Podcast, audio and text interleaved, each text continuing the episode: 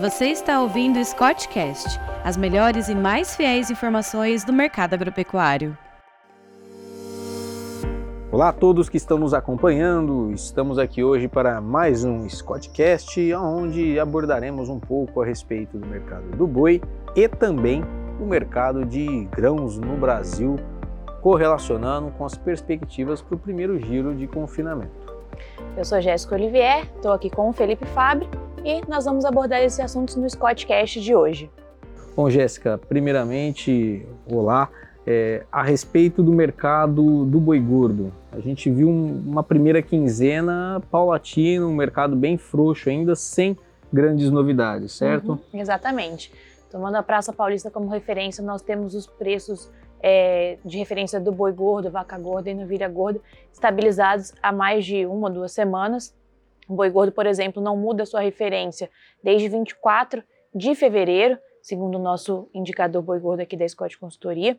Essa, esse marasmo, vamos dizer assim, na Praça Paulista se deve ainda à continuação do alto embargo da exportação de carne bovina para a China, desde a confirmação de um caso de EEB atípica lá no Pará.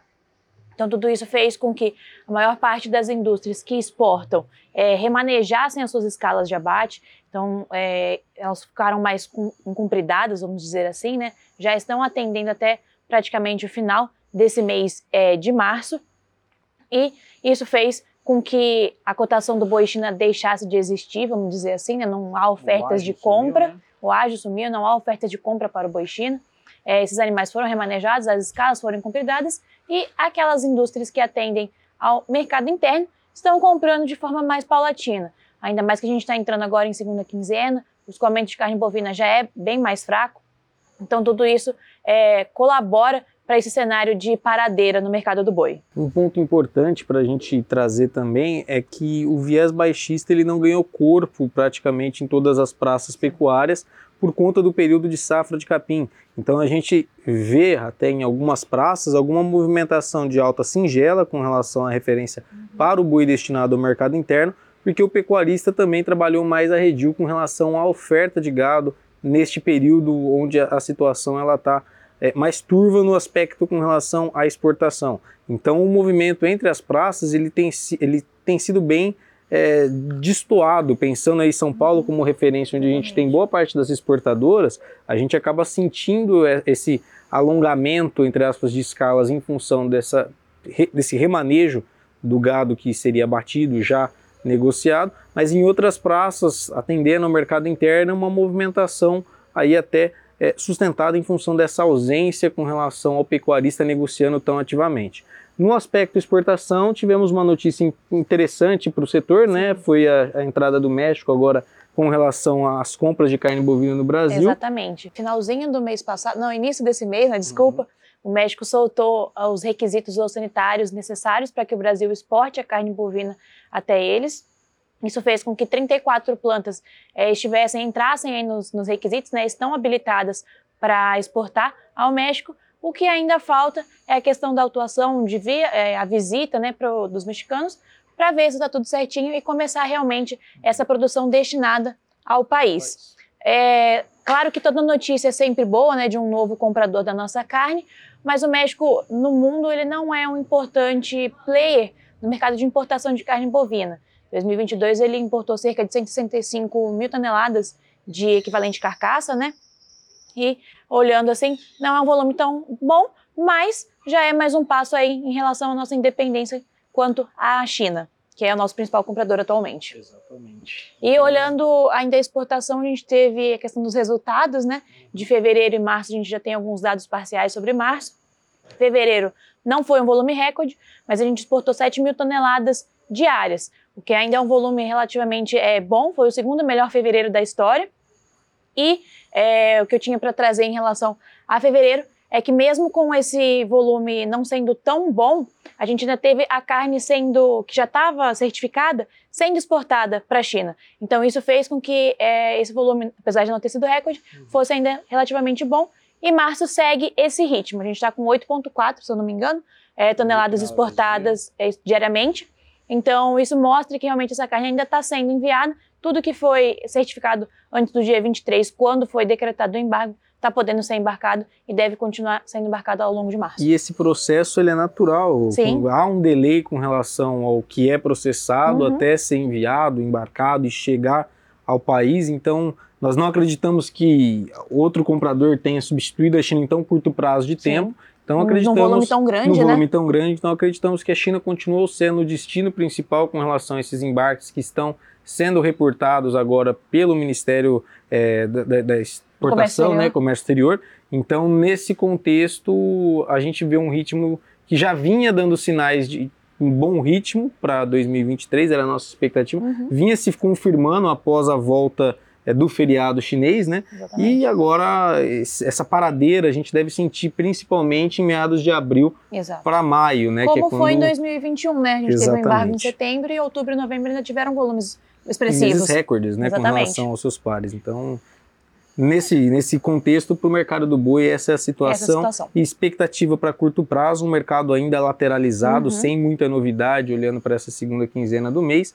E, e com relação à China, fica aí a, a nossa expectativa com relação à volta. Agora cabe só ao mercado chinês a, a- retomada das compras do Brasil, Uhum. porque todos os aspectos relacionados à sanidade, à saúde pública já foram é, Sanados. né? com relação aos órgãos competentes. Tá?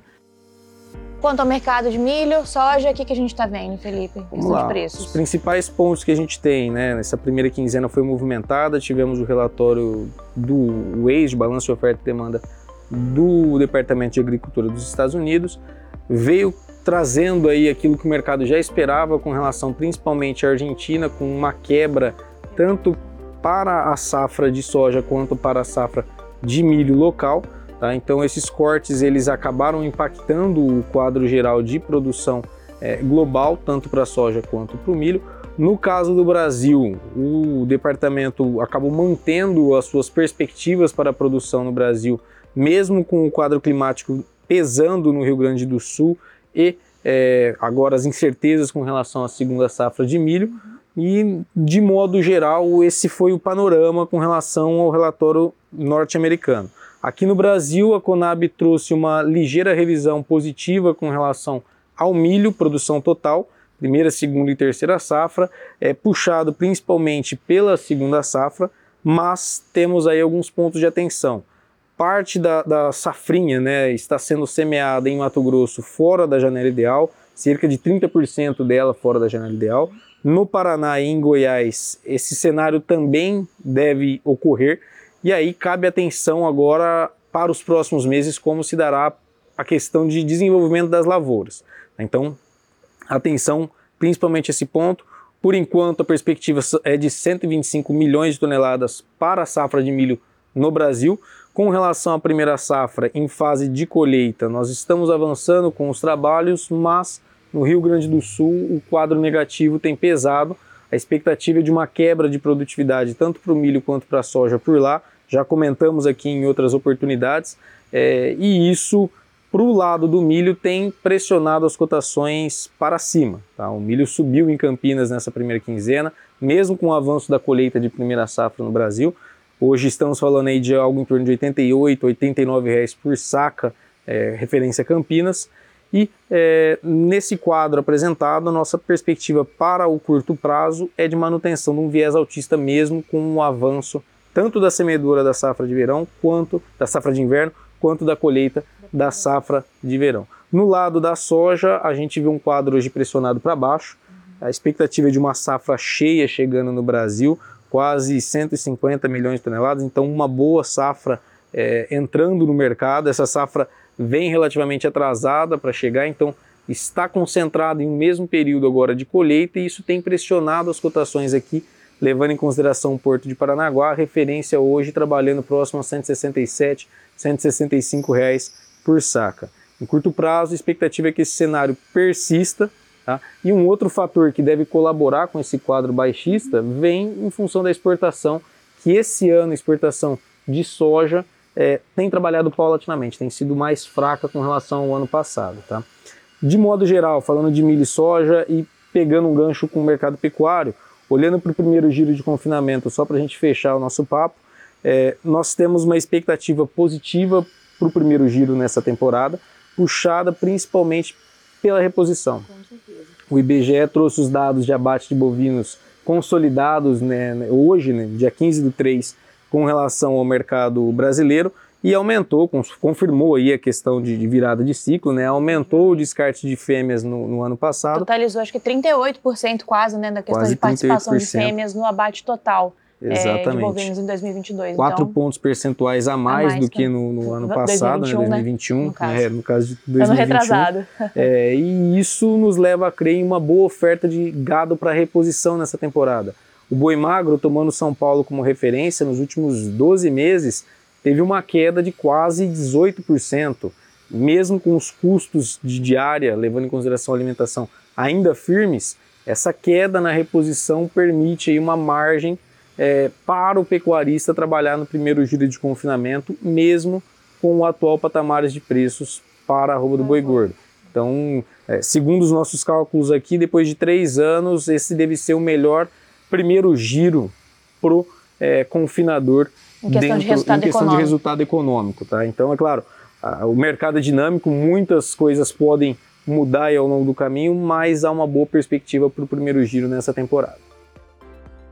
Bom, pessoal, continuem nos acompanhando aí para mais notícias sobre os mercados agropecuários e a gente convida todos a participar do encontro de confinamento e recriadores da Scott Consultoria, que vai acontecer lá em Ribeirão Preto com um dia de campo em Barreto, São Paulo. Bom, pessoal, fica aqui o nosso convite e para maiores informações e também saber um pouco mais sobre a nossa grade, acesse confinamentoerecria.com.br. A gente te vê lá. Até mais!